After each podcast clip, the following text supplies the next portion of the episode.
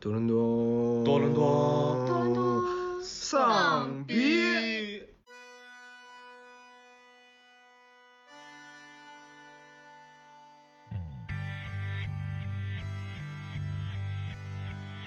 让我对他的期待就萎了。我可能确实不是太理解为什么这一对母女的矛盾会这么大。事实上，这个片子他导演完全没有说想要去往深层挖一个原因。就是我们东亚长大的小孩对这种就是抱头痛哭式的和解根本就没有指望。对你做的一切伤害怎么样？那那无所谓了，反正我是你妈。为什么在东亚的语境里，亲子关系一定是这么沉重的关系？哦，因为听了几分钟鸡汤，然后就变得又可以用爱发电了。你给我停到《金刚大战大战哥斯拉》这片结束了，我觉得都比现在这个好。怎样面对一个复杂的、没有意义的一个世界？终于有一部东亚的电影是能够让父母对子女放手了。当过同性恋之后，你再回去看同性恋的女儿，你会不会有一个新的想法？你可以看到一些我没见过的东西，然后来告诉我还有别的出路。就是把所有都归结于爱，是一种电影上或者是一种思想上很廉价的表达方式。都二零二二年了，他还在一群跟神秘人在东方的竹林里面练神秘的功夫。如果有一天我也面临着可以随意选择去和另外一个世界的自己交换身份，我会不会愿意？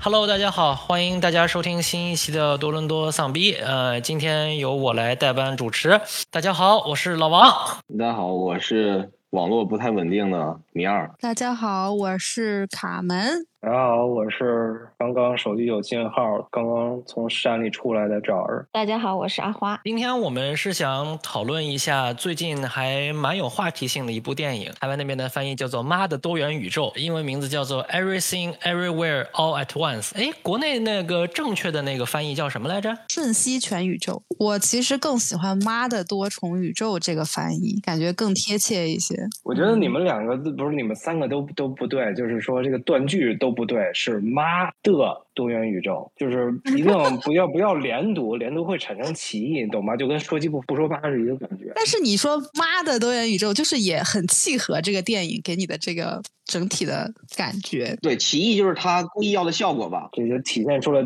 中文的博大精深吧。中文的博大精深。这部电影最近也是在国内上映了，对吧？米二是在国内看的，是在电影院里看的，还是说是以某种手段从网上得到的？我没有在电影院看，我都不知道他在国内，他国内上映了吗？我不知道，因为之前一直封城，我们电影院现在开不开我都没知道，我都不知道，所以我也我当时就是看的这个下载版。我们不鼓励盗版啊，我们先说。我记记得好像说是国内上映了，我在豆瓣上看到很多评论都是国内那个是有说在电影院看如何如何，但是好像在国内并没有很火，至少是评价好像没有在国外高。呃，评价没有国外高，但是我觉得火还是挺火的，就是身边人还是都知道，他们不一定看，但是确实比较有话题性吧。这个话题性是有，但是说这个评价可能低一点。我记得上一次看的时候，IMDB 上是八点四分，就蛮高的了。呃，但是豆瓣上是七点七，这个一般是反过来的，一般是这种话题作呢，都是豆瓣上比 IMDB 要更高一些。但是从八点七好像一一路跌到七点多，就它一直在跌。随着资源就是大家都能搜到了以后啊，然后就开始分数一路降，这样。嗯，一开始可能海外群体在豆瓣上打分的比较多，然后随着在国内的上映，可能就是更多国内的观众，嗯，有了自己的评价。其实这个东这个问题，我们之后还蛮想扩展一下，就是为什么这部电影在国内和国外的评价比较两极。那个先说一下，如果听众朋友还没有看过这部电影的话，如果你想看这部电影的话，接下来我们是完全不会考虑任何剧透问题的，我们会把它透得一干二净。所以说，如果你还没有看过，你还想看的话，请现在退出，然后记得之后再回来。嗯，说到剧透，说到剧情呢，我觉得这部电影其实某种程度上讲是一个不太能够剧透的电影。我甚至没有办法组织好语言来说它的剧情是什么，它的这个元素过于复杂。你们觉得呢？我之前听那个这个类型就叫做 What the fuck movie，就是就是这种类型的片子就会把各种相关的、不相关的、能播的、不能播的所有的东西都糅合在一块儿。所以我记着我在豆瓣里看这个电影，就是反响最多的就是说这个拍这个片儿的导演是不是科大了？就是有这种感觉。但是我觉得这个电影的好处就是说，虽然你不知道它要讲的是什么，但是你能在隐隐约之间拎出一条主线来，啊，我是这么觉得的。那周哥，你能够来概括一下这个主线吗？你要让我概括就一个字儿啊，这就是爱呀，这还有啥呀，是吧？而且这不是一个主线呀。那么它到底讲了一个什么样的故事呢？就是从我的角度，我尽力来来来总结一下这个故事就是说，一位移民的中年的华裔的母亲，在压力之下，突然发现自己卷入了某种穿越多元宇宙的大阴谋之中，然后在这个过程中获得了超能力。最后发现他的敌人是自己的女儿，在最后的大战结束之后，和女儿达成了和解。这是我能做到的最最大程度的概括了，因为它的元素实在是有有点多。我觉得这个其实它的情节挺简单的，就是一个很经典的 hero's journey，就是英雄的历程的这么一个故事。然后通常就是一个在生活中抑郁不得志的小人物，突然得到了某一种呃任务，然后他会有一个 mentor，然后在这个电影里面，他的 mentor 就是在 alpha 宇宙里的她的老公，然后需要去帮助她去对抗一个邪恶势力，然后这个邪恶势力就是她在 alpha 宇宙里的那个女儿，然后最后就是一个所谓的正义战胜邪恶的一个呃英雄的历程的故事。阿花这么一说，就听起来就是像一个超级英雄电影。刚好与此同时，在国外上映的那个呃奇异，哎，国内叫什么？奇异博士？对对，这也是呃也是多元宇宙，这到底啥也挺有意思的。同一时间出现两部这个多元宇宙方面的电影，这就是这个问题，就是它的故事虽然说看似精简，就像阿花刚才说的这个，但是它的元素。真的是非常多，它里面包含了各种各样的这个我们平时在一部电影里面就会花两小时时间去讲的元素，但是它这一部电影就包含很多这样子的主题。那这个我们就讲一讲大致上对这部电影有什么评价吧。每一个人，阿花先开始。呃，首先我觉得这个电影它并不是适合所有人的。如果你是可以接受那种三俗的或者说邪点的审美趣味的话，那我会推荐你去看。就是因为虽然它表现的价值观就是非常朴素，而且也是以现在就是特别流行的平行宇宙的方式去展开的，但是我发现，在很多社交平台上面最常见的差评的理由，就是觉得就是形式过于花哨，或者说呃有很多恶趣味的堆砌，或者说就是节奏太乱了这样。这样一些评价等等，所以我觉得，如果你是不能接受这种这种审美趣味的话，你可能会没有办法进入到他更深深层次的想表达的那些主题。怎么怎么怎么说呢？其实对这电影本身的话，就我我没觉得特别特别特别的好看，但是我是觉得，就是说从导演的拍摄手法还有他的叙事上。它的剪辑上来说还是有一定功底的。我觉得这电影其实就是做到了一个杂而不乱、繁而不琐，就是这种感觉。看起来很多东西，但是其实它所有的东西存在都是相对的有目的的，就是为可能为下一趴去做铺垫呀，或者怎么着的。总体来说，我觉得好处就在它这个电影好像是两个小时、两个小时、两两个半小时，好像，但。整整个观影下来不会感觉特别的拖沓，就是很紧凑，就是完全感觉不到是一个两个半小时长的电影。嗯，我挺喜欢这部电影的。嗯，我觉得它触及到了一些我一直以来比较感兴趣、比较自己也比较沉浸在其中的一些思路、一些想法。我比较推荐这部电影，但我同意阿花和赵氏说的。它确实的让人眼花缭乱。如果你平时看那些烧脑的东西，你喜欢看那些的话，那么你可以去看看，因为你能跟上它的那个它那个转换的速度。嗯，呃，这这这我就得插一句了啊！我我说实在，我我一点也不觉得这东西烧脑。它本身讲的事儿很简单呀，它只不过是。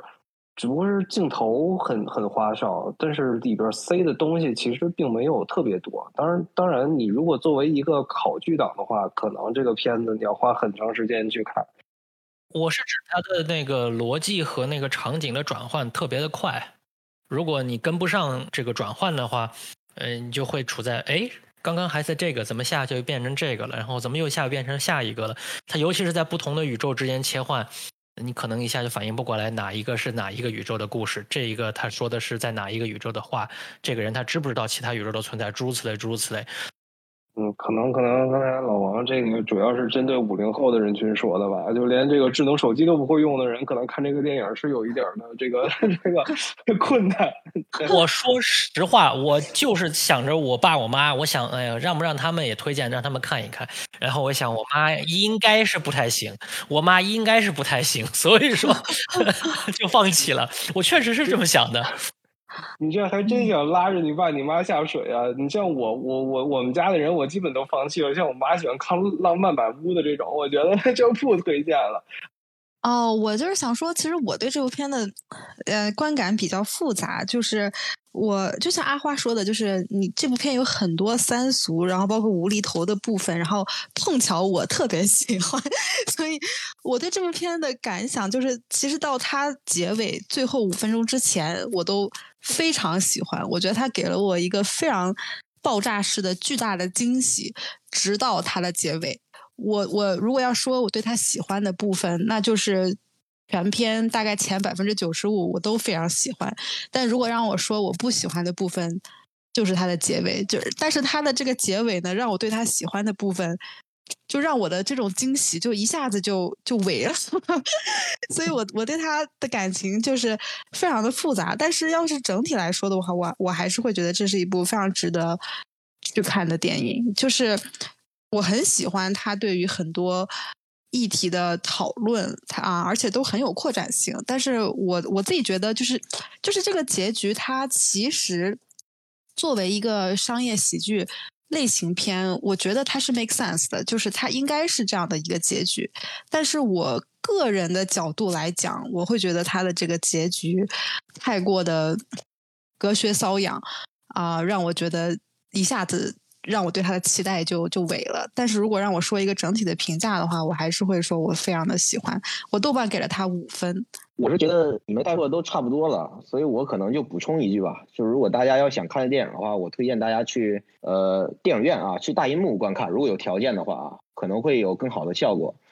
呃，我的整体观感跟卡门是差不多的，就是。前面他说他特喜欢的部分，我也没有特喜欢，但我觉得还 OK。然后，但是结局他觉得伪的地方，我觉得更伪啊，大概就是这么一个感觉。事实上，他这个多元宇宙穿越啊，包括最后又就回归爱什么的，就很容易让人想到诺兰的那个《星际穿越》。但是事实上，我看《星际穿越》的观感比这个片子观感要好得多。然后我想了一下原因，可能大概就是《星际穿越》我是在电影院看的啊，所以那种大屏幕上看那种视效啊，观感肯定会很好。但是这个我是只能在电脑前面看。所以可能就会差一些。如果大家想看的话，建议去电影院啊，就这样。我觉得这是肯定的。当然，就是说，我觉得所有的电电影的话，我也希望听众朋友们都最好要想要支持电影，最好的方法就是去电影院买票。当然了，不建议像这种某些某些给自己的 idol 买票，一买买买几万个那就算了，你买一个就够了，就已经能做到支持了。回归这个电影本身呢，我个人觉得这个电影其实就两个主题，一个就是多元宇宙，还有一个就是爱。那刚才说了关于爱的影片，有这个诺兰的这个《星际穿越》，但是其实我觉得。就是在阐述这两个主题的电影，其实很多很多。我可以说这点就是三俗一点，感谢漫威吧。漫威在拍这个呃《Avenger》的时候，可以说是开启了一个这种呃多元宇宙类型电影的这么一个呃先驱。之后就就前仆后继的出现了很多这种描写呃多元宇宙的电影。然后再一个就是关于爱，那爱就是人人这个亘古以来的。一直在讨论的一个东西，然后看这个电影其实挺奇怪的。我看这个电影第一的感觉就联想到的不是什么欧美电影，不是什么超英电影，而是看这个电影，我最一开始联想到的是很多年前的一部电影，也讲了不同的时空，也讲了爱。然后那个电影叫《大话西游》，我觉得《大话西游》用了用了。更高级的手法去阐述了爱，去阐述了这种贯穿于不同时空的爱。当然了，一个讨论的是爱情，一个讨论的是亲情，那都是爱。我个人觉得，其实如果你真的说手法的话，《大话西游》的手法更好，因为大话西游》本身它有各种不同的片段，然后它这些片段不是在一个正的时间轴上去呈现的，而是把时间轴打乱，在不同的时间节点上叙述这个故事，但是同时最后所有的碎片又能拼凑到一块儿。相对《大话西游》来说，我就觉得这部片子就更平铺直叙，更直接一点，更直给一点。就是它的技巧是有的，但是手法是比较基本的。我我我个人是这种感觉。我其实想就着米二他说的这一点继续扩展，就是关于啊《星际穿越》为什么他会觉得这部电影啊不错，但是啊这部电影就会觉得一般。其实《星际穿越》他最后说啊拯救一切的这个爱的力量也是父女之爱，对吧？也是亲情啊。然后在《妈的多重宇宙》中，呃，这个这个爱也不是说是男女之爱，而是啊母女之爱。我觉得一个很重要的原因就是。这部电影它讲的是一个东亚的家庭关系，我觉得东亚的家庭关系就和西方的家庭关系很不一样啊。我觉得这个这也多少我我自己觉得也多少可以解释一点为什么这部电影在国外和国内有相对截然不同的评价体系，就是啊，中国观众是在一个更典型的东亚家庭环境中。长大的，而亚裔群体其实由于受到了这种西方文化的熏陶，其实他们对家庭关系的理解，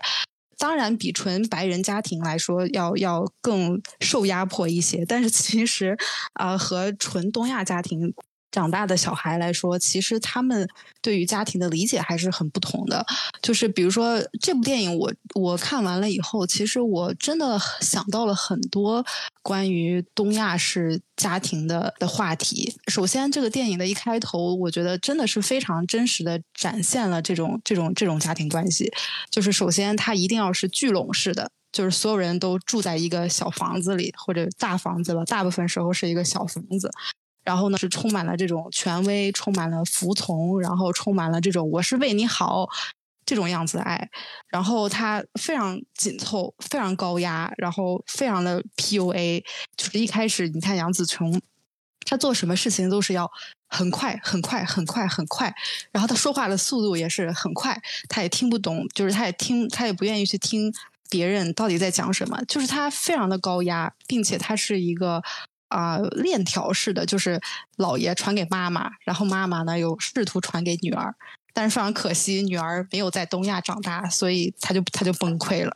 就是就是这种关系和西方家庭关系是是非常不同的。我之前在微博上看到了一个一个微博，然后就是说啊，这部电影是华裔的一种 parental apology fantasy，然后我就觉得说的特别对，就是一个是。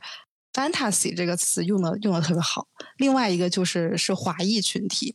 啊，我为什么说就是国内的很多受众可能会觉得这部电影有点隔靴搔痒呢？是是，我觉得就是真正在东亚环境下长大的小孩儿是不需要和解的，是不需要这个结局的，就是 我们东亚长大的小孩儿对这种就是抱头痛哭式的和解根本就没有指望。就是我觉得我们大多数东亚的小孩儿，就是在这样成长的过程中，就是就是慢慢的自己消解掉这个情绪，就是慢慢的打落牙齿，你知道，和血吞。就是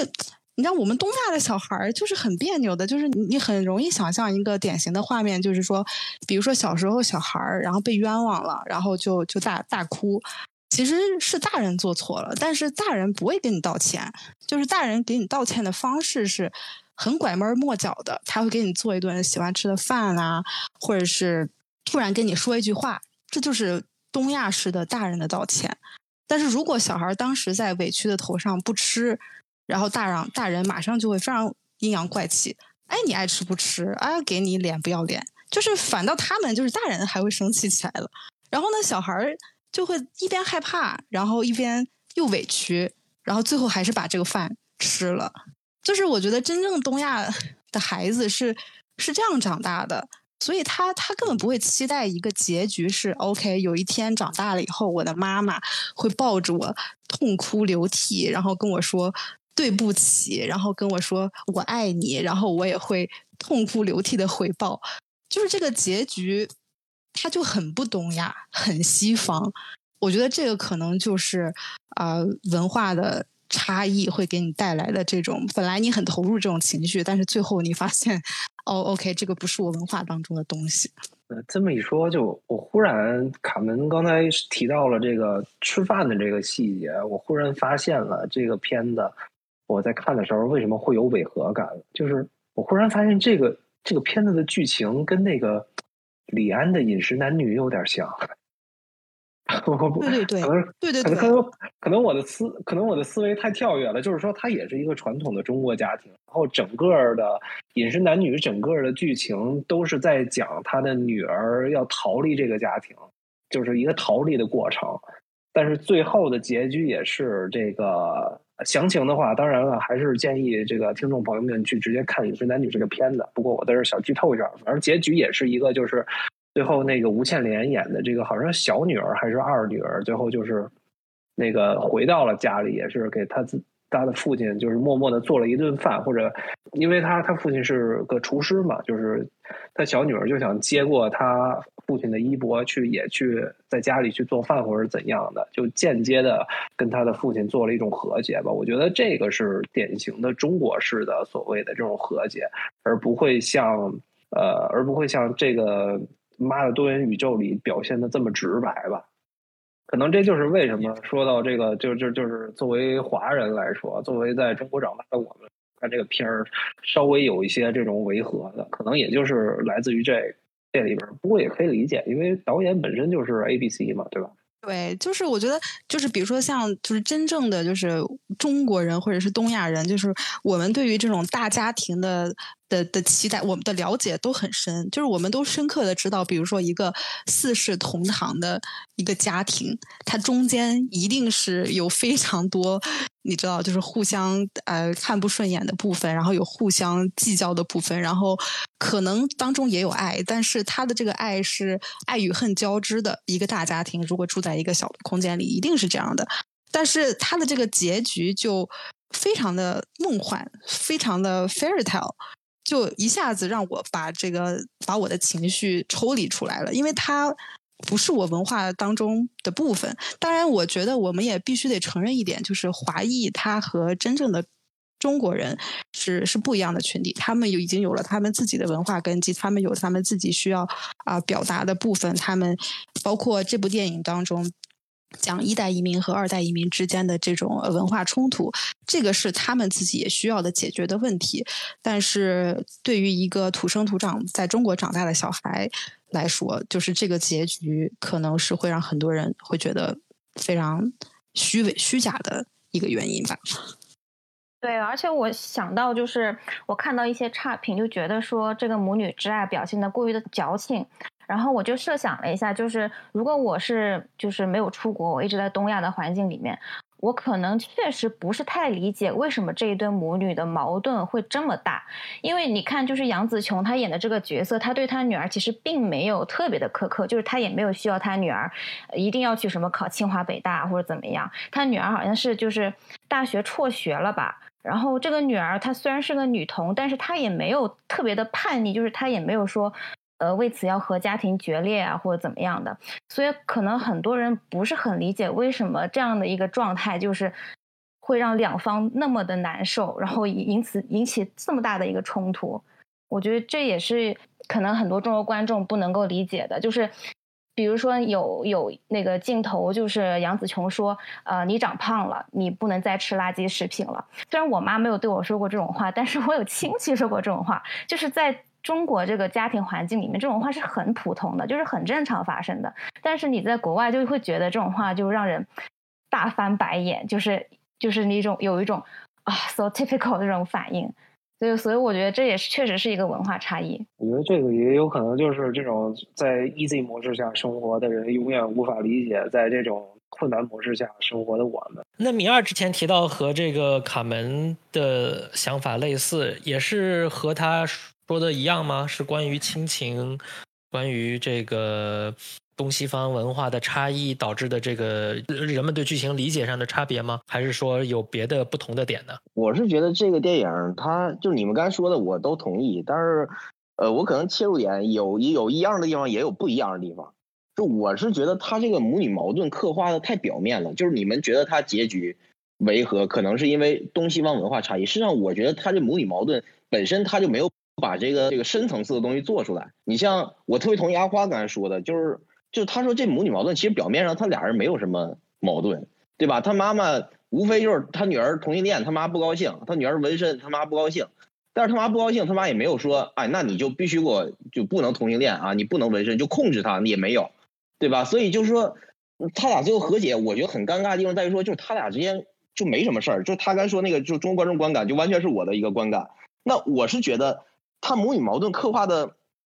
这个表面都停留在一个是我们甚至都不用他影片去交代，我们就能自己想到的一个程度。但事实上，母女矛盾的更深层次的矛盾是什么？它完全有很大的这个发掘的空间的啊。比如说，你看那在阿尔法宇宙里边，他妈妈就是他里边。有一个他妈就是说阿尔法宇宙他是一个特别天赋异禀的跳跃者嘛，然后他妈就可能就不断逼他，然后把他逼成了他忍不了了，他就变成一个宇宙 boss，这个可能是一切事情的原因。那其实这个就是我们现在很火的一个事儿叫鸡娃嘛，对吧？他妈就是这么一个鸡娃的这么一个人，对吧？那你其实就即便说到这儿，我觉得都是不够的。那你他妈妈为什么要鸡娃，对吧？他其实还有很多深层次的原因可以挖的，比如说我们知道。这个父母逼迫孩子，可能是在他们的孩子身上去寄托自己的那些未完成的所谓的人生理想啊之类的。就这些，你哪怕提到这个，我觉得都是一个挺怎么讲，挺俗套的，挺被人提很多次的东西。但是这起最起码你这也是在往深层次去挖一个原因。但是事实上，这个片子他导演完全没有说想要去往深层挖一个原因。这个母女矛盾到底是一个？它的本质是什么？是一个呃两代人观念之间的差冲突，还是说这两个人之间他自己个性就有抵触的地方？就是他完全没有想说这个东西，他就说：“哎，你看啊，他这女儿干这个，他妈不不想让他干啊。”然后这个矛盾就到此为止了。所以这是我觉得他不够深入的地方，以至于我觉得他后面那和解很很尴尬，你知道吗？而且我觉得尴尬地方，我觉得特逗。而且他那女儿当时还说一句台词说：“This is awkward, right？” 我当时在屏幕前，我就脱口而出 “exactly”，就太他妈尴尬了，因为你这你根本就什么都没说。这是我觉得他可能我说的跟你们切入点差不多的地方，但是我可能角度就是说，我觉得他这个深层次的冲突没有做出来，这是第一个。那第二个，我还觉得就是说，他这个爱解决一切，这个我也觉得很违和或者很伪，或在于哪儿呢？就是说，这个爱到底真的能解决一切吗？其实，在这个故事当中，它恰巧就是不能的。嗯，本身爱解决一切，它可能是一个最大众的一个拍法，就是说能让最多人接受的一个拍法。这个啊，我也是理解的，对吧？合家欢电影嘛。但是你想想，在这个里边，他这个事儿这种代际矛盾，这个母亲到最后跟女儿和解，他并不是说出于对个体认同和尊重的前提下的一种和解。其实你这个是可以拍的，因为这个，比如说这母亲她不想让女儿同性恋，但是她在。某一个世界当中，就那个热狗宇宙当中，他本身就是个同性恋呢。所以，那你你自己当过同性恋之后，你再回去看你同性的女儿，你会不会有一个新的想法？就基于个体认同，而不是基于血血血缘认同。就我是你妈，不是基于这种认同，而是说我跟你经历了一样的事儿，我有没有对你的个体产生一种认同？没有，没有这个东西，没有这个尊重。而最后他回到点，还是说，那我是你妈，所以我就我爱你啊，咱们所有所有事儿都。都解决了，他就很容易就是掉入一个误区，就是什么呢？就是我们中国家长最容易走入的一个误区，就是说，哎呀，我做的一切都是为你好啊，我就是我是为你好才这么做，我爱你才这么做的，你怎么能这个对吧？就他很容易把这电影就带到这个误区当中，最后他妈就也就回到这种逻辑上来了。哎呀，我爱你啊，我之前对你做的一切伤害怎么样？那那无所谓了，反正我是你妈，就是所以说他这个爱解决一切，在这个影片里，我觉得他反而起到了一个不好的倡导。一个不良的倡导，就是你到底在就是提倡什么呢？你想，他这里面也很显然没有将杨紫琼当成一个负面形象拍，就他没有嘲讽这种基于血亲的认同，他不是这样的，他觉得这是一个正面的形象，觉得这样是没有问题的。但是像这样恰巧在母父母跟教育孩子的情况下，我觉得恰巧这是有问题的。你不能说借助爱的名义对自己的子女为所欲为，你不能在爱的名义下去做任何你想做的事儿。所以这个爱解决一切，它在这里边就是一个倒忙啊！其实他这个片子完全可以不这么做，因为他像你们刚才也说，他有很多三俗的东西、黄暴的东西，因为他是一个小成本 B 级片儿。你一个 B 级片儿，你完全可以拍的呃更飞，你知道吗？甚至他结局哪怕不扣到爱，他哪怕结局是一个毫无关系的一个结局，我觉得都比现在这个好。甚至我自己也想过，比如说，你可以说这个，我随便说一个开个脑洞啊，比如说这个女儿跟这个母亲最后大战，哎，穿越到一个宇宙啊，这个女儿是这个金刚啊，他妈是哥斯拉，你最后停到金刚大战大战哥斯拉，这片结束了，我觉得都比现在这个好。就你现在这个想说一个东西的事儿，反而让我觉得。是你把这个东西和稀泥给搅浑了，但是你如果观众可能不仔细想，他就过去了。但你仔细想的话，你发现他说这个东西是站不住脚的，这是我不太喜欢他的地方。嗯，我也同意米二的这个说法。某种程度上讲，我觉得这个电影这是一个通病啊。嗯，他在很多地方的表现力都是通过台词、通过呃剧中的这么一个叙事来告诉你。OK，是这样的一个状态。呃，除了刚才米二所说的那个女儿的和母亲之间的那个矛盾之外，我觉得，包括有关于虚无主义的部分也是如此的道理。它关于虚无的地方，完全就属于是他告诉你，OK，这是虚无，这是呃面对无穷的可能性之后产生的虚无。他没有真正的以电影画面呀、叙事呀。或者说是故事本身啊，这样子的手段来让观众也理解，让观众感同身受的能够理解，面对无穷可能性而产生的虚无感，这就是他的一个问题。这也是可能是很多人没有办法去，不说共情吧，没有办法去理解这种虚无主义，没有办法去和这种虚无主义产生共鸣的原因，因为它完全就是一种像是字幕一般的手段来告诉你这是虚无，但是。你能不能够体会到这是一种虚无？就每个人都不一样了。就是跟着米二的这一点，其实我刚好想说一句，就是我我在这部电影里面，我我最喜欢的一个片段，但是我最喜欢的这个片段，紧接着就马上让我打脸的，让我就是真的是那那五分钟的这个情绪波动非常的 大。就是我最喜欢的那点，就很多人说他最喜欢的那段是那个两个石头一开始在在说啊，这个世界是一个是一个是 everybody 都是都是都是都是。都是没用的，大概是这么一句话。但是其实我最喜欢的是后来，呃，有一个片段是 OK，这个杨紫琼她和自己和解了，然后她跟他爸面在他爸面前理直气壮了，然后他终于把他女儿的女朋友拉过来介绍说 OK，这是我女儿的女朋友。我我特别喜欢的那一点一点是，当时周的那个反应是他不能接受的，他马上就夺门而逃了。就没有觉得说天呐，你竟然接受了我的女朋友，然后马上感恩戴德。他当即的反应是我我受够了，就是我们在一起只能让彼此受伤，你能不能 let me go？哎呀，我在那一刻我就觉得天呐，太好了，就是终于终于有一部东亚的电影是就是能够让父母对子女放手了。我就我太希望有这么样一部电影了，但是马上。就给我啪啪打脸，就是就本来两个石头就是咒的石头，他已经他已经跳下去了，就是他已经他穷尽了整个宇宙，他就只想做一个石头。我当时心里就想说，你能不能就就让他做一个石头？就是就是他连石头都要跳下悬崖了，你能不能让他静一静？然后我当时那一刻，我心里想的是。天呐，你就你就让他跳下去吧，可能可能这个石头跳下去以后，他会发现一个新的天地，可能这个荒漠就是可能过了很多年以后会又慢慢长草或者什么的。但是不，马上马上，杨子琼就说不，我不能，我不能 let you go，我我我一定要，我也要，我要我也要跳下去，我也要跳下悬崖去。哎呀，我那一刻我心里的起伏真的是非常的大，就是我最喜欢的部分，马上就啪啪给我打脸。然后，就关于这一点，我我还有一个非常非常搞笑的，呃，就是非常有趣的一个一个一个想法，就是我之前就是听了一个我很喜欢的一档播客《疲惫娇娃》，他们最近也在在讲这个电影，呃，我觉得非常神奇，就是不同的人看同一部电影的时候，你产生的感觉是完全不一样的。就是他们提到说，这部电影里面讲的是女儿对母亲的愧疚，然后女儿想在电影里。Set her free，就是女儿想让妈妈 free。我觉得我某种程度上也也能够理解吧。但是我听完了以后，我的想我的想法就是，为什么就是为什么在东亚的语境里，亲子关系一定是这么这么沉重的关系？就是一定是占有，是是控制，甚至是 you know 牺牲，或者是是愧疚。就是除此之外，好像不能够有任何一种就是轻松的、包容的、接纳的、能呼吸的关系，就好像没有的。就感觉东东亚的大家族式的关系只有两种形式，一种就是虚假的阖家团圆、四世同堂的关系，另外一种就是不，我要跟你断绝关系，你走出这个家门，从此以后就我就不是你的父亲，就是只有这种两种关系，中间好像没有没有中间值，就是人和人之间不能有一种就是离散式的相聚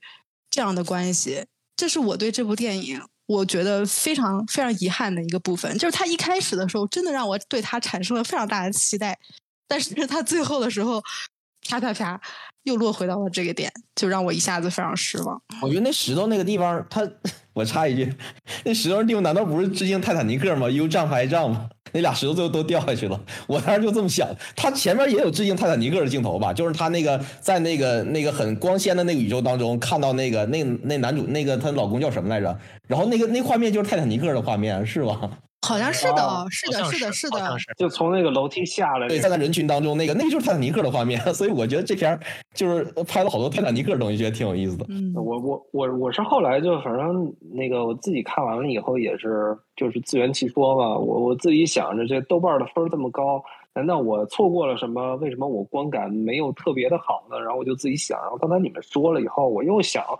说，难道是不是我错过了某些这个电影里的东西呢？然后我我刚才忽然一下好像是想通了，就是我觉得这个谜底就在谜面上，它其实讨论的不是爱，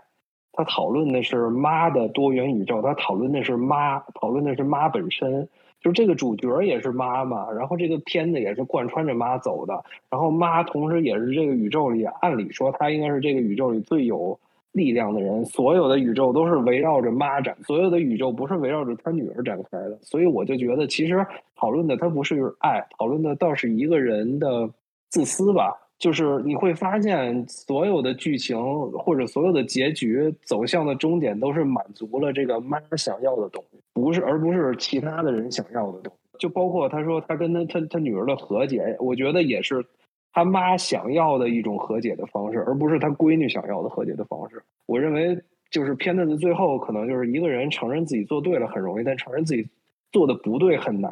然后最后他妈承认自己做的不对了，然后感觉就对着镜头说：“你看，我都承认我自己错了，我多我多伟大，我能检讨自己。”就像之前某次大会的时候，某个人发了一个自己照嘛，但是发完了以后，他并不是让别人那个真的去。检讨他的，而是让别人说：“哇，你太伟大了！你可以，你可以检讨你自己。我们就需要这样的领袖。”所以我觉得，可能这部片子最后作为一个真大女主电影，可能想表达的也是这个吧。就其实，你与其叫“妈的多元宇宙”，你也可以叫“天上天下唯我独尊”吧，就是这种感觉。澄清一下，刚才周哥说的这个人叫做康熙啊。大家一定要记住，这个人是康熙。对对对，我其实特别同意，就是周哥说的这个这个想法，就是实际上，如果你能够带入的这个人是是杨紫琼是妈的话，你其实会觉得这部电影是一个非常好的一部爽片。终于，OK，有一个中年东亚女性经营着这么一家。洗衣店，然后无能的丈夫，然后叛叛逆叛逆的女儿，然后总是以笑压迫人的父亲，然后就就这么样一个每天过着乏味生活的女性，突然有一天她变成了超级英雄。然后她她可以看到这个世界上的一切可能性，然后最后她非常高兴的和他的乏味的生活和解了，和他的家庭关系和解了，然后他自己得到了解放。就是如果你能够带入的是杨紫琼的结结呃角度的话，你就会觉得这部电影十分的爽，甚至你会觉得说天呐，终于有这样的一部电影出现了，它是以一个这样的中年女性去作为超级英雄。实际上，这可能也是这部片想要说的东西。就是我看了杨紫琼的许多许多采访，就是她自己也说，她当时拿到剧本的时候，她当时就哭了。然后他在采访当中也也是说着说着就哭了，就是他觉得说，哦天呐，我等了这么多年，终于等到了这样一个一个剧本。就是如果你是强杨紫琼的话，你就会觉得这部电影十分的好。但是如果你带入的是女儿，我觉得可能包括豆瓣的很多很多观众，主要的受众应该大部分人。也是女儿，就是如果你带入的是女儿的部分，你就会觉得，呃，这部电影非常的 一言难尽。就是啊，你是和你自己和解了，啊，你当然也希望我和你和解，但是但是凭什么呢？对吧？啊，你说了对不起，我就我就应该接受，就是你马上就会觉得这部电影好像哪里有什么不对。呃，我我同意那个卡门的说法，因为我我也看了杨紫琼的一些采访，她在很多采访里说，就是因为这部电影它描写的是一个。呃，年纪正在上上涨的一个移民家庭的中年妇女，就是她在 China Town 无数次擦肩而过的那一些，就是穿着很就是运动运动衣，然后穿着运动鞋的那些家庭妇女，就是你不会多看她一眼，她永远有正在忙碌的事情，永远有正在奔走的事情。但是有有一天，就是有个电影给了他们这一个人群一个 voice，给了他们一个声音，就是说他们也可以去变成呃。超级英雄可以去成就一些他们没有完成的事情，就是这这一点，我觉得才是这个电影想要表达的一个主题。然后，呃，我下面这一个部分，我本来是其实准备放在遗憾里面讲的，就是说，呃，杨紫琼的这个角色就是 Evelyn，她看过全部宇宙之后，准备和她女儿 Joy 一起走进那个。贝果就是走进毁灭，但是突然之间，她的那个老公 Wayman 又发表了一些所谓大爱无疆的演说，然后她听了这个演说之后，又突然改变了主意。然后我一开始是觉得这个转变特别突然，而且没有足够的力量，就是可以支持他的这个变化。就是我很难理解一个人就是陷入了虚无，或者或者说得了抑郁症之后，然后因为听了几分钟鸡汤，然后就变得又可以又可以了，就又可以用爱发电了。而且更重要的是，就是这个转变对我来说就像一盆凉水，就是 深深扑灭了我观看的激情。就是就像卡门刚刚提到的，就是你明明已经准备就是 let let you go，然后突然就是你又觉得我可以捞你一把，就是他不但就是不但就是有点太 cliche 了，就是太陈词滥调了，而且你和前面部分所展现的那种。怪诞的写点的那种鼻音美学不统一，因为因为他前面铺垫的那些矛盾冲突，就是我们已经可以共情了，就是说，啊呃，东亚家庭的那些代际矛盾呀，然后母亲。被束缚，然后女儿被规训的那种窒息感，包括整个家庭呃内忧外患，然后又被税务局就是纠缠，这些问题已经被激化到巅峰了。然后在看完所有的宇宙之后，Evelyn 也开始开始摆烂，就是就是就是也不报税了，然后开始砸他的洗衣店了，然后就说呃 Nothing matters。然后这个时候他女儿 Joy 就在角落里面就是偷偷的嘴角上扬，然后这个时候我觉得是爽到的。然后最后母女手拉手想要走向。毁灭的时候，就他那个节奏是激昂的，但这个时候就是艾 y 琳又突然回头去看她的老公，就看到她老公在跟那个税务局，就是他们的会计在那里谈话，然后我就觉得，哎呀，这一幕就真的很像，就是希腊神话里面，就是俄尔普斯想要走出地狱的时候，突然又回了那一下头，然后又又堕入无边的黑暗，然后就是我所期待那种第一美学就就戛然而止。然后后来就是我看完之后，我也在想，就是我我也经历了 Josh 刚刚就是那种就是反复斟酌，然后其实后来我就不知不觉的把这种变化给合理化了，就是因为我我我后来看了第二遍，然后我发现我遗漏了一点，就是呃 Evelyn 她之所以想要能够穿梭所有宇宙，其实最主要的目的就是唯一的目的就是去救她的女儿，因为她她一直认为那个就是那个 Job Job to Parky。就不投卡，就就 Anyway Joe 不 Tupaki 对，他就是觉得那个周布，他是像一个就是幽灵一样，就在精神操控他的女儿，然后就是导致他的女儿辍学呀、纹身啊这些，然后他就觉得说，如果他也可以拥有周布的能力的话，就可以让他的乖女儿回来。虽然说我不是很理解这个逻辑，就是，但是就是。就是他就这么想的，而且他也和他爸说了，就是说我不会像你放弃我一样去放弃我的女儿的，所以他一直有这么一个动机在，最后才会把他女儿重新又从那个 bagel 里面拉回来。然后另外一点就是，我一开始觉得 Joy 想让他妈妈去体验他所经历的这些事情，去去习得这个跳穿梭宇宙的能力是。呃，除了寻求认同和理解以外，更是出于一种报复心态。就是说，你看，你把我逼成这样，那那我也要让你去经受我所经受的一切。所以最后就是 Evelyn 她在摆烂的时候，Joy 是很开心的，就是他是他是偷笑的，就他这个笑容就好像就是说，就是你看你也走到这一步了吧，就你也你也变疯子了吧，然后我们可以一起去死了吧。但是我第二次看的时候就发现，就他们在变成石头的那个宇宙里面，Joy 他说了一句，就是他说他说 fuck，就是他说我困在这个状态里面这么久了，我还以为你可以看到一些我没见过的东西，然后来告诉我还有别的出路，就是说我希望你可以 convince me there's another way。所以其实这个是他女儿在向他妈妈求救，就是在某种程度上是这样，就是他。本意也是希望可以能够对生活抱有一丝希望。如果就是最后结局在母女一起毁灭那个地方的话，那么两个人物就都没有成长了，而且就是。如果你放在现实的关系里面看，就呃，如果有一对母女，就是他们关系很紧张，或者说是那个女儿得了抑郁症，那么就是他这个治疗的过程不会就终结在他妈妈说，呃，我我终于理解你了，我们我们确实是啊，piece of shit 这样子一个，就他会继续就是奔着一个疗愈的方向去，就是后续的去慢慢修复信任，然后最终走向一个母女关系的重塑。所以我现在就觉得，就是，呃，用爱拯救一切，就也也没有那么让我不舒服啊。就是我反而觉得，就是，嗯，最后那个 Evelyn 她在打斗的时候，呃，她贴上那个她老公那个假眼睛，然后说她要用她老公的方式去战斗，就让我想到米二上一期讲到的，就是对抗抑郁的办法是什么呢？就是用荒诞打败荒诞。你在包括在其他很其他不同的宇宙里面，包括很不 make sense 那种那个香肠手的宇宙里面，就是那么没有美感的一个宇宙里面，依然你可以用善意去解决问题。就是我觉得这个是算是就是电影想表达的，这个是一种就是她老公就是 women 的智慧。嗯，我和前面几位的想法可以说是完全没有关系。就是我看这部电影的。重点完全没有放在呃代际关系，放在母女，放在这方面上。我认可它存在啊，我并不是说它它不存在，我认可它存在。但是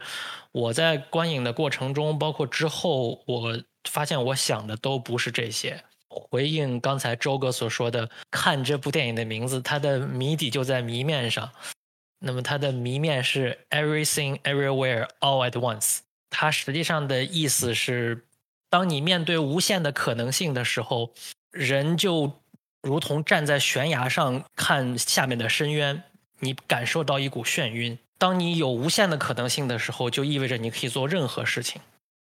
做任何事情而不被惩罚，也没有任何的结果。你的，因为你打破了因果，你做任何事情没有 consequence。在这个时候，不可避免的滑向，我认为这部电影的主题就是虚无主义和。呃，荒诞主义也是荒谬主义。嗯，最早我记得，呃，和周哥聊这部电影的时候，他有说过，说这部电影就很像那个《瑞坎莫蒂》。可能是因为有这个对话，所以说我多多少少是有一点带着这样的期待去在看这部电影。也可能是因为这个原因，所以说我的注意力都放在这部电影的这个方面。之所以我认为他说的其实并不是爱拯救宇宙的这么一个故事，我认为拯救宇宙的并不是爱。但拯救宇宙的是什么呢？就要先看这个毁灭宇宙的是什么。普周布图帕基嘛，什么这个名字，它代表的是什么？我认为也包括我看后面很多呃那个制作者、导演也好、编剧也好，他们的一些采访，我觉得在毁灭这个宇宙的是呃当。女儿获得这样的一种穿越于无限的时空，可以同时看到 everything，同时在 everywhere，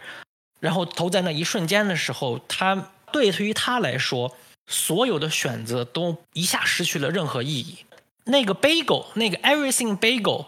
它象征的是虚无主义。我觉得这是一个非常明显的，都不能说是隐喻了的一个比喻。而他想让自己的母亲也体验到这样的一个虚无主义，就像刚才呃阿花所讲的，我认为就是在他们的那个呃两个石头在悬崖上的时候的那个对话。虽然表面上女儿的这个目的是想去惩罚母亲，因为是母亲把她逼到这些地步了，但是实际上当他们都在作为两个石头都在那个悬崖的时候，他却说了，就是说，呃，他以为另一个人和他一样的时候，能够找到一条更好的道路，能够找到一个解法，但是并没有。那个应该是整部电影在这个情，在我的这个呃视角中，我认为那这部电影在呃在那个时候的一个整体情绪的一个低点，它无异于告诉我们，虚无主义是没有办法对抗的。当你没有任何意义的时候，怎么讲呢？当你当生活就像一个巨型的这个石磨，把你的所有的存在和你的意义一点点碾碎的时候，你没有办法去对抗它。我们回看 Evelyn 的生活。你会发现，就一直在一直在追在他后面的，就是生活中的无限多的琐事，然后莫名其妙的就不如意，然后还有报税。我记得是谁说过的，这个我忘记了。但是报税和洗衣，这绝对是导演故意用的两个梗。我记得好像有一个人说过。交税是一个人活在世上无法逃避的事情。还有一个说法是，洗衣服是一件毫无意义的行为，因为你洗完衣服你还要穿，穿完之后又脏，然后你又要洗，然后同时那个滚筒洗衣机呢又是在不断的转圈圈，这是一个没有办法逃避的结局。这个是我的一个视角。那么我对这部电影最后部分的这个理解是，我认为 Wayman 也就是她老公这个角色是非常重要的，在其中一个宇宙里面，就是那个 Wayman 是那个。穿着西服，就是那个 Evelyn 是女明星的那个宇宙里面，他们不是有段对话嘛？Women 有说，嗯，怎么讲的？大意就是 empathy is not foolish, empathy is strategic and and necessary。就说这个同理心并不是一种愚蠢，或者是并不是一种天真，它是有战略意义的，它是一个必要的行为。说到底，把。Evelyn 和女儿区分开的就是 Women 的这一段话。你如果我如果我们回去看电影的话，也会发现这一段刚好就在 Evelyn 转变的之前，最初始的那个宇宙的那个老公说 “Be kind” 之前。我觉得那个 “Be kind” 的那个确实非常的有点像那个爱能拯救宇宙，但是我觉得，嗯，另外一个宇宙的 Women 说的那一句话就很重要。你们如果没有那段话的话，这个 Be Kind 就是真的就是爱拯救宇宙。在说了这段话之后，Evelyn 的态度就逐渐改变了。我这个时候看到这儿时，我就一下就想到了那个，我就想，我一下就想到了加缪。这不就是所谓的加缪面对荒诞的的的的那个态度吗？我们要怎样面对一个荒诞的、呃无法解释的这么复杂的、没有意义的一个世界？是要像周布图帕 k 那样进行破坏、进行呃毫无意义的这个发泄，还是说，即使在面对没有意义的时候，也要 be kind，也要有同理心，也要乐观？我觉得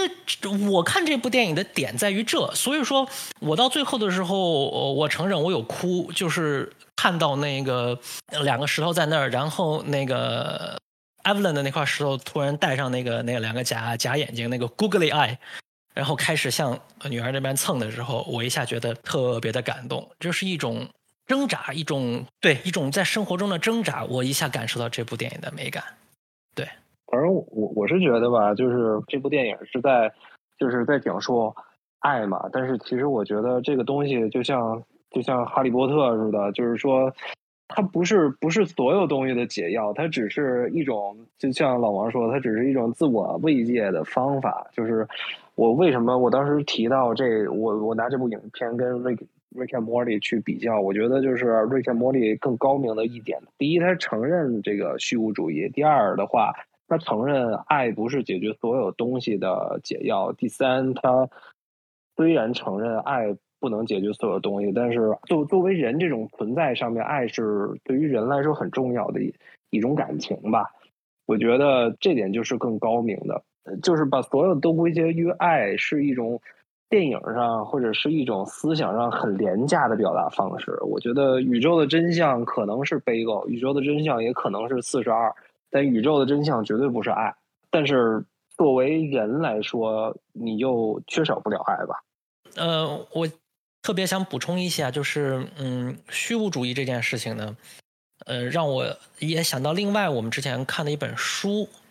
就是当所有事情都没有意义的时候，我们应该怎么活？在那个《卡拉马佐夫兄弟》里面，我记得是应该是伊凡吧，就是那个二哥说了一个，就是 everything is permitted，所有事情都可以，所有事情都允许。所以说犯罪也是可以的，所以说杀人放火，所以说是放弃人生，所以说，呃，那个呃成瘾、滥用药品，什么事情都可以的。那自然是一种生活态度，那自然是一种应对这样一个世界的方式。但是心怀着这种爱，心怀着这种同理心，心怀这种大爱去生活，它也是一种方法。我是觉得这部电影。多多少少是有这方面的内容在里面，嗯嗯，对我其实想也想补充一点，就是我觉得关呃老王关于这个虚无主义的讨论，其实啊我也是是很赞同的，就是很有意思的就是刚开始那个呃她老公找到她的时候，别的 Alpha 宇宙的老公找到她的时候，当时来找到杨紫琼的时候，他说为什么找到你呢？因为你在过着一种最糟糕的可能性的。人生就是某种意义上，其实他现在过的生活多少有点西西弗斯式式的生活，就是他每天啊囿于厨房与爱吧，就是每天啊就在做饭，就在经营生意，就在就在报税，就在过着一种这样的生活。其实多元宇宙是一种很好的讲述这个命运性、讲述特殊性的一个方式，就是啊你在这么多宇宙中，你看到了一切的可能性了，那你要战胜这种。无穷尽可能的虚无感的原因是，你需要找到一个立足点，对吧？你需要找到一个原因是为什么你在这里？就是这部电影，我我很喜欢的一点就是说，他他试图讨论了很多东西，他给你开了很多好的头。然后我我还其实在想一种，就是说我我自己就如果是我拍这部电影的话，或者是说如果呃如果让我说的话，是怎么样是一个更好的结局呢？其实我觉得你就保持开放，是我会觉得比较好的。然后呃或者是比如说啊。最后，你可能会有一个一个闪回的镜头，是比如说啊，就是那个荒野中突然长出了一个小树苗，虽然也很俗，但是会让我对这种就是怼到你脸上来的呃大团圆的结局会会让我让我好一些。我我我插一个小点，就老王刚才说的那个报税和洗衣机的那个，其实那个地方它是有一个符号上连接。你发现这个电影，它这是我还挺喜欢它的地方，就是它那个黑色的圈儿在这电影里出现了好多次，就这是它一个一以贯之的符号。它第一个镜头就是一个镜子，然后他们仨他们一家三口在镜里边唱歌，然后天是黑的，其实有一黑圈儿，然后后来镜头一切，然后变白天了，然后摄影机通过这个镜推进去啊，然后看到杨雄在桌前边，那个在面对各种单子，然后你看他那滚动洗衣机呢，也是一黑圈，然后再来回转，然后他女儿第一场戏就是那个什么嘛。那光先给滚动洗衣机一个特写，然后紧着镜头切过来，切到女儿的脸，这是一个黑圈然后报税的时候，你看那个那报税那个老太太，她那演员应该叫呃杰米里科蒂斯吧？他就拿那个黑笔在那纸上一顿画圈啊，画了好多圈之后，啪一点，说你这怎么回事就也是个黑圈所以就他这个黑圈就是为了照应后边那个 bagel 嘛。所以那后来那 bagel 出来的时候，我一看，我说啊啊，你原来之前都已经提示我了，而且这是带表意的，对吧？你你其实就像老王刚才说的。就是想说，生活的琐事就像那个黑色的背狗一样，或者像黑洞一样，可以吞噬我们啊！这整个一个符号连接是我挺喜欢它的一个地方。然后刚才卡门说的那个，我是觉得这电影吧，它就是那种你看我们聊了这么多东西，呃，就是，但我觉得很多东西它并不是电影告诉我们的，其实是我们借助电影里边，他就提到那么一嘴，然后我们自己去生发出来，就想了很多东西。它有很这电影，我一直有一个很强烈的感觉，就是。他导演并不是说我想把我这些事儿都给你说明白了，事实上他说的，我的感觉就是都是浅尝辄止。他就是想说他的整个创作出发点，我就觉得是这个形式感的东西，就是他想拍这些他那个天马行空的东西。然后呢，但是你又不能，你天马行空你也得有一故事啊，所以他就随便想了这么一故事，然后把他想的这些啊多重宇宙这些跳跃的想法都放在里边一拍就完事儿了。所以这也就是他为什么碰了很多东西，但是我觉得哪个东西讨论的也不是很。彻底，所以其实从这个角度讲，我我打一个不恰当的比方啊，就我看那电影的时候，我就觉得电影很像那个 A 片儿，你知道吗？就是就是你觉得他，你要说他没有情节吧，好像还还不是那么回事儿，但你要说他有情节呢，那情节绝对不是重点啊，情节绝对不是重点，所以所以它就是一个 一个形式大于内容的电影，但是形式大于内容，它不是一个在我这里不是一个贬义词啊，它有一种风格。但是我觉得，如果要是形式大于内容有一个典型电影的话，我就会选这一部。就它在我这儿就是这么一部电影。呃，对这个我还蛮同意。呃，米二说的这个，它就是一种要素过多的感觉，它里面所包含的内容实在是太多了。他的呃导演的想法在这部电影里面可以说是外溢出来，像这个盆里装满了水一样，都在外往外溢。但它的问题也在这儿，它的优点在这儿，它的问题也在这儿。它的优点就是，这是一个某种程度上是一是一个大杂烩，你可能同时接受到各种各样的美术风格，这就不说了。你可能各各种各样的思想，各种各样的这个呃剧情的理解，各种各样的呃导演享受的点，这太多了，太丰富了。但他的问题也在这里，他没有很好的把每一个点他想说的点没有很好的铺垫好。一方面是在于亲情方面。没有铺垫的很好，说母女之间的这个矛盾并没有那么大。我们说实话，在东亚人看起来不大，在西方人看起来真的有很大吗？西方人的那个家庭矛盾要大也能很大呀。呃，海边的曼彻斯特，诸位记得吗？那个叫大矛盾，或者说是大的那种问题，跟这个根本完全没有办法比。另一方面，我刚才所讲的，他这个虚无主义和这个呃荒诞主义的这个表达上，他其实也不够。他真的是很 in your face 的，是拿一个黑洞一样的那个 bagel 放在那里，说这玩意儿代表了虚无主义，看大家感受一下吧，这是虚无主义。然后剩下的都靠脑补，就是除非你平时就对这方面的东西熟悉，否则你看那个，你说 OK，它是虚无主义，你或许知道，但是。你不会感受到，对，嗯，哎，对，但是关于就是比如说这个女儿和母亲之间的矛盾大不大这个问题，其实。到我在我看来，其实倒是问题没有太严重，因为我自己觉得，我可能也是经过我自己的脑补吧，就是我自己觉得，就是女儿是同性恋，其实只是一个导火索，它只是一个就是抓典型这么这么样的一个一个作用，就是它不是说女儿是同性恋是。唯一的原因，我其实觉得这不是的，就是我其实我觉得其实甚至女儿是同性恋都不是呃为什么女儿会崩溃的原因，而是其实一开始就是包括包括她老老公想要跟杨紫琼在说话的时候，杨紫琼都是说都都听都听不进去，都是那种啊我明天再跟你说，后天再跟你说啊，你的你的事情不重要。然后女儿在试图和。杨紫琼沟通的时候，他的他也是就是非常的就是说我已经接受你了，你还要怎么样，对不对？就是说我能接受你，但是我父亲不能接受你啊，你不要要求更多了。就是他是非常啊，就是非常敷衍的，然后而且决定性的去去这种沟通的方式。我其实觉得，呃，导致导致女儿崩溃的原因不是说他是同性恋而他妈不同意，而是说。在他成长过程中的每一次，每一次他试图跟他跟杨子琼沟通的时候，他可能得到的回应都是这样的，都是他每一次企图想要得到回应、想要得到尊重、想要得到自由的时候，他都是得不到的，所以他才崩溃。剧中也有一个片段，就是那个呃，就是那个。周逼可巴里，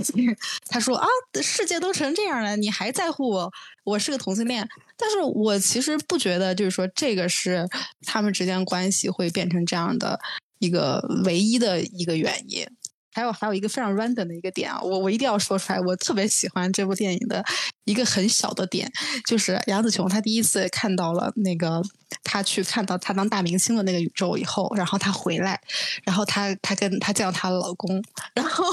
然后杨紫琼说。你知道吗？原来我没有你过得那么好，我当时一整个大爆笑。我觉得天呐，这段说的太好了。但是最后结局还是说，哦，这个男人其实蛮好的，虽然他很懦弱，但是他很善良啊。Happy ending。虽然结局又这样了，但是一开始的时候真的给了我很大的惊喜。呃，结合老王和卡门刚刚说的问题，就是说，你杨紫琼她在陷入虚无之后，她的解决办法是什么？就是说，她的解决办法就是她做出了一个选择。这个电影我的泪点就是在于，就是杨紫琼和她女儿在那个车外面对对话，然后她女儿就说，就是你看都已经这样了，你也知道你在别的宇宙可以过过得更好，那你为什么不去别的宇宙呢？而你可以去别的宇宙去有一个就更好的女儿，你更满意的女儿。这个时候是我的这个泪点。然后杨紫琼她就做了一个选择，她说。我不要，我就是还是想要跟你在一起。纵使你在别的宇宙里面过得那么好，就是纵使你已经尝试到，就是你你看到别的宇宙里面，你大明星的那个宇宙里面，你是没有结婚、没有孩子的，然后你过得很好，然后你这个宇宙里面所有的烦心事全部都是因为家庭、因为你的女儿、因为你的爸爸这些，但是你还是做出了一个选择。我觉得这就是对抗虚无主义的办法，就是你给自己提供了一个确定性。就是说，我就待在这儿了，我就把我眼前的这个事情处理好，我就处理跟你这个宇宙里面的母女关系。对，所以我觉得这个是，就是他。给出的一个答案，他其实也给了另一个解释，就是我们在任何一个情况下都是此山望彼山高嘛。这个围就围城啊，城外的人想出来，城里的人想进去。因为他在那个很光鲜的宇宙，在临近结尾的时候，他也让那个那个威门，就是他的老公，回头说了一句：说假如再来一次的话，我愿意跟你一起开洗衣店。就说明，就是你在这个宇宙看那个宇宙很光鲜，但那宇宙人呢，他可能觉得开洗衣店才是最好的生活。其实也有也有就是提到这么一点。啊！但是我对这样的结局真的就是有点厌倦了。就是它其实就是一个非常典型的“金窝银窝不如自己家的狗窝”这样子的结局嘛。我我确实是有一点厌倦了啊！我突然想起来，我好像还在豆瓣上看到过一种解读，是说啊，这一切其实是杨紫琼幻想出来的，因为他在结局的时候，其实他们的落脚点是他们又来到了这个真实的这个报税的。的楼里，然后开始有了这样的一个结局，啊！但是我就是会对这样的解读感到有一点伤心，就是为什么我们的妈妈们需要要靠这样子的幻想来 justify 这种乏味生活的意义？就是如果我们的妈妈能有这个机会，真的成为一个超级英雄，能不能有一种结局是她确实能往更好、更自由的地方？去飞，而不是通过这种方式来自我催眠，说这样才是更好的生活。就我会对这样的结局会抱有一点疑问。其实要我说呀，就是你们是。都把这个电影看得太高大上了。其实，这个电影的本质就是一个商业片嘛，就就是那个我之前说的 What's a fuck movie 嘛，就根本不用去把它特别严肃的对待。我觉得，甚至这个电影都不用一个贯穿始终的剧情，其实就是发散一点、零碎一点，然后把各种有的没的，然后荒诞的、现实的、好的、坏的、天马行空的，都杂糅在这个电影里就。挺好的，不用顾及什么剧情，也不用顾及什么这个那个，然后剧情背后的一些东西，就享受电影本身就挺好的。如果说要是有什么提高的话，我觉得这个就是呃，这个电影可以提高的地方吧。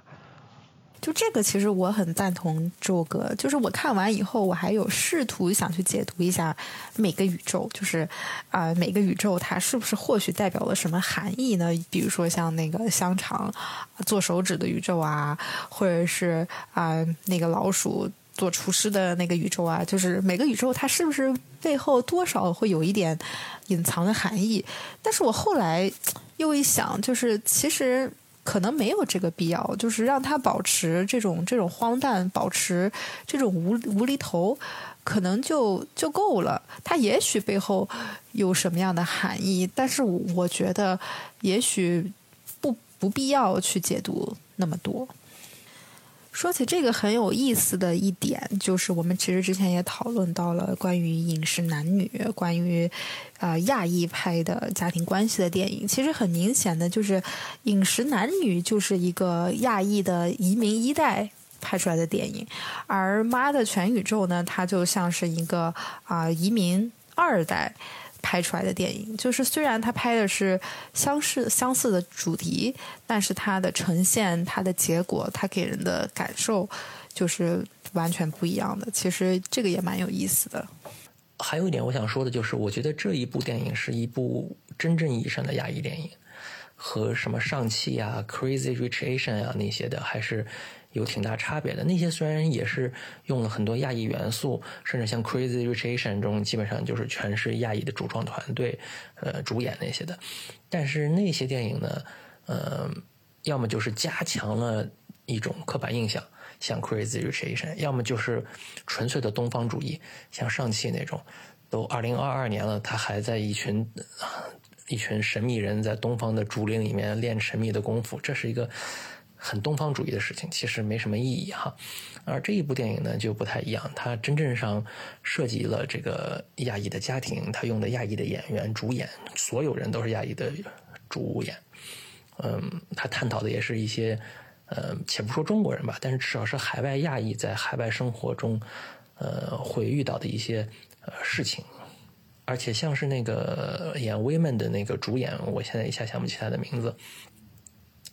他小的时候是个位童星啊，呃，在那个斯皮尔伯格的那个电影里面，呃，两三部电影好像都出演一些比较重要的这种配角。但是他这个青春期之后，这逐渐成年的时候，八十年代、九十年代初的时候，就因为市场上不需要他这个类型演员，市场上不需要一个。男性的亚裔的演员，他竟然就没有工作了，这就很很很荒谬的一件事情。呃，所以说我觉得从这个角度讲，这部电影还是个突破的。呃，还是他，呃，我看了一个采访说，就是呃，他是看了《Crazy the Rich Asian》之后，觉得他也可以做这个事情，然后他就又给他的经纪人朋友打电话说，又想回来演戏，然后没过两周就接到了这个剧本，就是出现了这部电影。我觉得从这个角度讲，《Everything Everywhere All at Once》嗯，是对呃亚裔对亚裔电影对 Asian representation 是非常非常呃有功劳的一部电影啊。那大家今天也说了这么多了，嗯，时间也差不多了，我们就对这部电影做一个总结吧，看看大家还有什么想说的。嗯，那就先从我开始吧。嗯，我觉得这部电影呢，总体上讲我还是非常喜欢的。它真的是包含了非常多层次的这个故事呀、思想呀，还有他想说的点呀。嗯，每个人可能都能看到不同的这个部分吧。嗯，有些人例如说看到这个代际关系啊、母女关系啊、家庭啊这方面的；有些人可能更看重像我这种更看重他的这个哲学方面的想法，呃，虚无主义也好，荒诞主义也罢，呃，还有人可能更看重他的奇思妙想呀，对吧？呃，还有我觉得今天没有提到的一点就是这个，呃，例如说杨紫琼作为一个中年女性。呃，作为主角这样出演一部电影，这种这样事情在好莱坞都很少，更别说好莱坞的亚裔女性了。这真是一个比较呃惊天动地的一个事件吧？我觉得，呃，嗯，我是认为呢，也是因为它有这么多层面，就导致它在这个每一个面上呢，可能铺的不够多。它的这个铺垫不够多，而且这个谈的不够深，这就真就属于就是你如果关注这方面，你就能看到很多这方面的的内容。但总体来讲，就哪怕不讨论这些全部的内容，这些思想啊，这些故事方面的层面，它在剪辑、它的动作设计各个方面，哎，它还是非常优秀的。我觉得这至少至少是一部成功的商业电影。对，基本上就是这样。对，其实就像我说的，我我虽然 本期真的说了很多我对啊《妈的全宇宙》非常不满意的地方，但是总的来说，我还是非常的喜欢这部电影的。我觉得，嗯，现在能有一部电影，它能够让你产生很多对于这个电影之外的讨论，其实某种意义上就是它打动了你。所以我觉得啊，我还是非常啊推荐大家有机会的话可以去看这部电影的。嗯，我就回应一下刚才说的那个“金窝银窝不如自己的狗窝”这种啊看似犬儒或者说略带自欺欺人嫌疑的选择吧。就是我有想到一些要补充的点。我觉得很多人应该都想过，就是在其他宇宙中的自己过着什么样的生活。所以我就也问自己，如果有一天我也面临着可以随意选择去和另外一个世界的自己交换身份。我会不会愿意？我觉得我的答案是不会。呃，因为首先那个人他除了跟我有着一样的名字和一样的长相之外，与我没有丝毫的关系。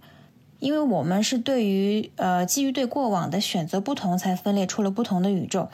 所以我们的经历，包括遇到的人和事，包括习得的性格和习惯、擅长的领域都不一样。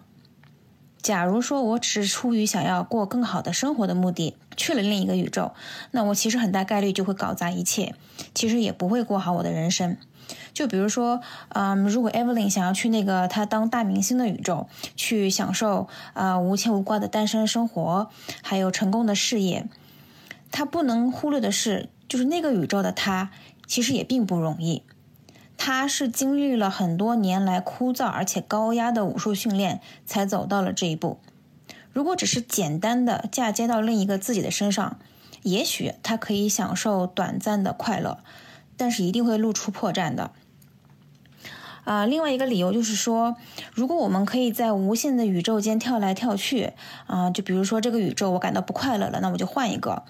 那么就很容易会像周布一样，陷陷入存在主义危机。因为我见识过所有事情了，我拥有所有的技能，那么我就不会再对任何人感到心动，不会对任何人产生信任感，对任何事情也不会再有新鲜感了。就比如说。在这个宇宙里面，呃，我们看呃见识到了一个始终如一的、充满善意的威猛。那么在另一个宇宙里面，一定也活着一个呃始乱终弃的狡诈的威猛。你见识过这样的世界了之后，你的生活就会失去了确定性，你所有的价值都可以被推翻，所有的意义都可以被消解。又有多少人愿意过这样失重的生活呢？嗯。总的来说，我觉得这部电影它其实有很多值得探索的主题，就它可能不会是一部多年后依然可以为人津津乐道的电影，但是就现在来看，它是具有时代性的，也有很多可以为我们现实生活中的问题提供思路的地方。嗯，虽然我因为没有实名认证，所以不能在豆瓣打分，但是如果可以的话，啊，我觉得我会打上四星推荐。总的来说还是合格的电影吧，虽然可能说了这么多，呃，无论好的还是不好的，但是它作为一部商业片，基本完成度还是有的，它的类型元素也都满足到了，而且故事虽然觉得浅显，但是也有呃完整性，所以还是推荐给喜欢这类题材的朋友们去看。然后如果量化成分数的话，我觉得十分我可以给到六点五分，就这样。总之说了这么多有的没的呢，也希望这个已经看了的小伙伴可能会从我们的今天的对话里，然后体会出一些关于这个片子的一些新的意义吧。然后也希望就没看过的小伙伴们不要太介意我们今天的严重剧透。那好吧，今天我们就到这儿吧，非常感谢大家的收听，我们下期节目再见。stench of cigarettes and still you realize love you all. Prodigal son waits to return to